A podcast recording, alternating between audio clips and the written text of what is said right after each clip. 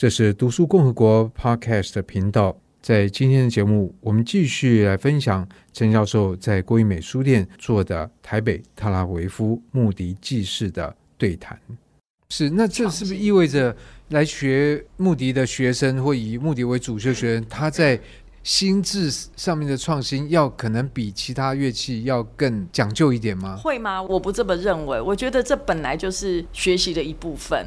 而且这也本来就是一个历程，所以我觉得不影响学院的一个学习的过程。那只不过是在最后，我们要在比如说要呈现的时候，如果你有更有想法的时候，你相对来讲你就更有机会可以去尝试这样子的作品。对，可是老师你在早上的 workshop 里面你也提到，就是因为你比赛关系，你有接触到以色列的小朋友，那个非常难带，因为他们每个人的意见都非常的多，相较起来，台湾的就是一个口令一个动作比较乖，比较好带。那是不是意味着他们会比台湾的更创新吗？我认为以想法来讲是的。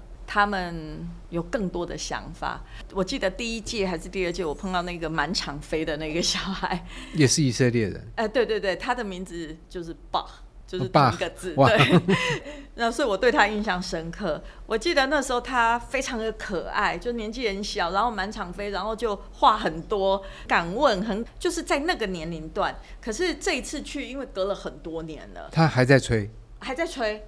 他竟然变青少年了，嗯，反而到了这个阶段，他变得很腼腆、很安静。所以我觉得他们的好像跟我们是有点反过来。我就觉得我们的小孩一看到外面的人就很害羞，这样很害羞晋升。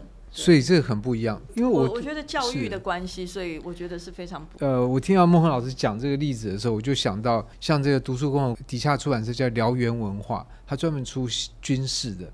然后他就有一本书讲到以色列的这个军人，他其实就提到，他说里面那个例子就是美国因为有卖什么 F 十六之类的给以色列，所以美国就有将官到以色列去交流，然后呢就有低阶的以色列的可能士官做 present，其实就应该是介绍。那你知道，如果说在中华民国国军那个低层士官一定要说你卖的武器有多好多好多好，结果以色列那个士官是在当场吐槽。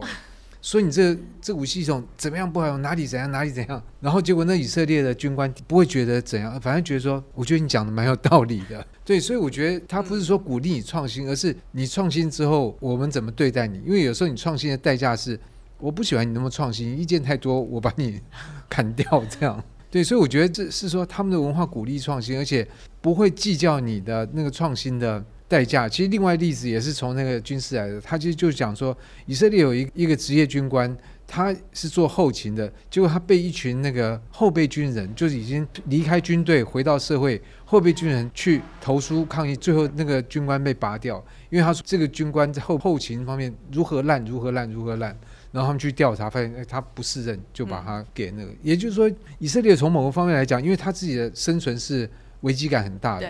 所以他不管你是上校还是上尉，你的方式只要对，能够让我们大家都安全，那你的方式就好的。所以我鼓励你创新，因为你要为我们的困境找到出路。我觉得在这方面，或许他们的环境或者还有什么其他因素，对，所以在音乐上面也是这样子。对，我我的感觉是这样子，就是他们的小孩在独立思考方面，我觉得他们更，可是台湾也。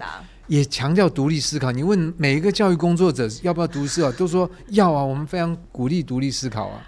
可是我们往往会惩罚独立思考的后果。我最近刚好访谈一位长笛家，事实上他教了很多长笛的学生。我问他说，他觉得现在他在教长笛上面觉得比较难以施力的是什么？他说他现在教的学生不太愿意听音乐，顶多叫他。说我们现在要练这首，他就找那首的录音来听。可是对他来讲，说你不能只听 A 的诠释，你既然有这么多可以听到，你就能够听别人的诠释，甚至不是听这个作曲家这个作品，因为可能别的作品跟这首也有关系。但是他碰到就是很难让他的学生去听指定的作业以外的东西。会不会是因为现在的小孩其实相对来讲也蛮忙碌的，他们要学习的东西会不会也是比较多？可以色列的小孩，我相信他们要学的东西很多哎。他们的教育我是不知道，我纯粹只有就看到的，尤其是是在舞台上的表现。我觉得这个跟我们刚刚讲那个小孩子要学习的东西多少，我觉得是没什么太大关系。我觉得是他们整个教育的方式，他们教导小孩的方式，是一直鼓励他们表达，鼓励他们有思考，所以我觉得还是不太一样。所以你带学生去很多比赛？对，因为其实。我觉得目的圈应该是说，我我也很喜欢跟各国的老师交朋友。反正你就是只要有你去了一个场合，然后你就会跟各国都有 connection，然后我就会聊天嘛，聊一聊，大家就会说啊，下次你也可以来我们这里呀、啊。那我想说，那你在聊天，同同学在干嘛？每个人都有个人的事啊，他们要去比赛，他们要去做什么，所以我就有去。那我记得那一次我去 No Home 这个比赛，就有评审说，哎，我觉得你的学生变得不一样。他那时候用的一个词，我觉得很有趣，变得更欧洲化。欧洲化，好，就是他就很讲的很直接，就是说变得更欧洲化了。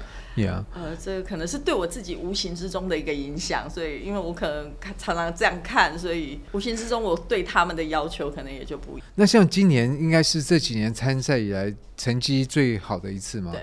那所以接下来你们就会变成别人要针对的对象。对，应该是。以及会不会有其他的，比如说台湾老师，哎，孟宏老师，你是怎么样可以在那个国际比赛里面可以拿到比较好成绩吗？就是很功能性的来想要知道这样的事情。目前为止好像还没有人对这，因为可能疫情的关系，大家好像还没有想到这个。不过今年我觉得延续去年的这样子的一个表现，呃，今年。不是三月有一个决赛吗？全国音乐学生学生比赛决赛。哦嗯、今年我们学生就感觉起来有延续下来，今年的决赛成绩就都还蛮好的，就是可能有一点真的是跳脱了，就是我们所谓直笛的，包含曲目、包含演奏方式、舞台上面的展现力，可能有有跳脱出来。所以这就有两个部分，以比赛讲，第二个是在往后参加台湾自己的这个音乐比赛，但也说不定你的方式会带动其他人。然后第二个就是说，那舞台的这种东西怎么训练呢？练习呢？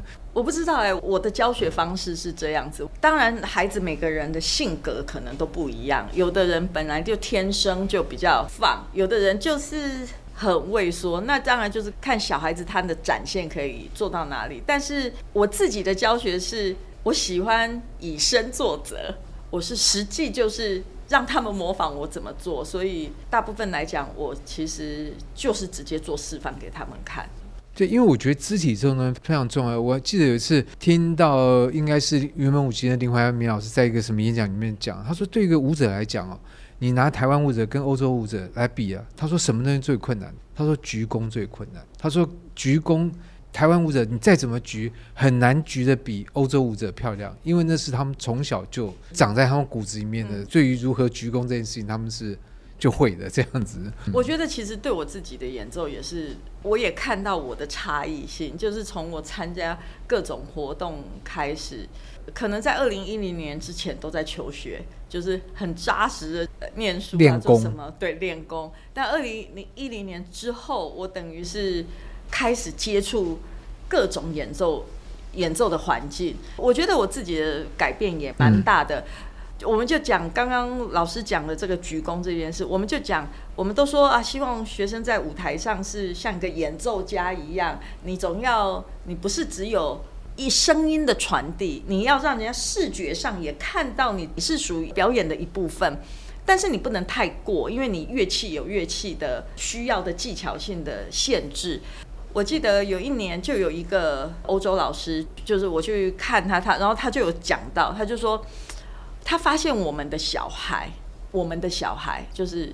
亚洲的小孩，那一年不是以色列比赛，我记得应该是荷兰比赛。他说他发现我们的小孩很想做动作，但是做的有一点奇怪。怎么奇怪？他说他们都在打拍子，都在打拍子。我其实那那那一句话有点把我震惊到，所以我后来就真的重新。就是重新再去想这件事情，我发现是这样没错。结果现在就是我的小孩其实相对来讲，就肢体都比较自然。那因为呃，我带着他们，然后有别的老师想要模仿我的小孩，然后他就带他的学生来给我看，我第一眼就说。你都在叫你的学生打拍子，用各种身体的部分打拍子，有的用手背，有的人用脖子，有的人用呼吸。我说你都在叫他打拍子，你这不叫做叫他叫做肢体律动。对，我发现这好像是这样，就是我跳脱那个过程，就我现在看别人就看到以前，就大家会跟着你走嘛，等于是某个方面来讲应该是这样。那最后就关于下一届有没有什么打算吗？你说下一届的的特拉维夫，对啊，特拉维夫比赛，基本上他们现在一当然已经在跟我敲时间，现在确定的时间是二零二四年十一月，因为我们今年搬在十二月，发现就是十二月已经接近假期，他们的圣诞节，所以其实就蛮多欧洲人不能参加，对，会受到影响。嗯那就放十一月，那也没办法放暑假，因为放暑假他们那里太热了，呃，沙漠，所以应该没有一个人会愿意要去，大家应该都受不了，所以十一月是个好日期。所以他现在其实已经规划十一月，那十一月这个活动目前跟我敲定的就是工作坊，我们打算要组一个大型的。目的乐团不是给他们的小孩，不是给以色列小孩，而是所有的参赛者。老师，你来 organize，我来 coaching 他们。对，哇，对，就是所有的参赛者，我们会组一个，就如同特拉维夫牧笛节的 recorder orchestra。哇，听起来蛮大的一个，嗯，对，玩很大，这对。好，那最后我想就剩下一点时间，是不是大家有什么问题，或者是想要问孟恒老师，然后可以。比较自由的来交流，或者是同学要来表达的都可以。以上单元由数位传声制作。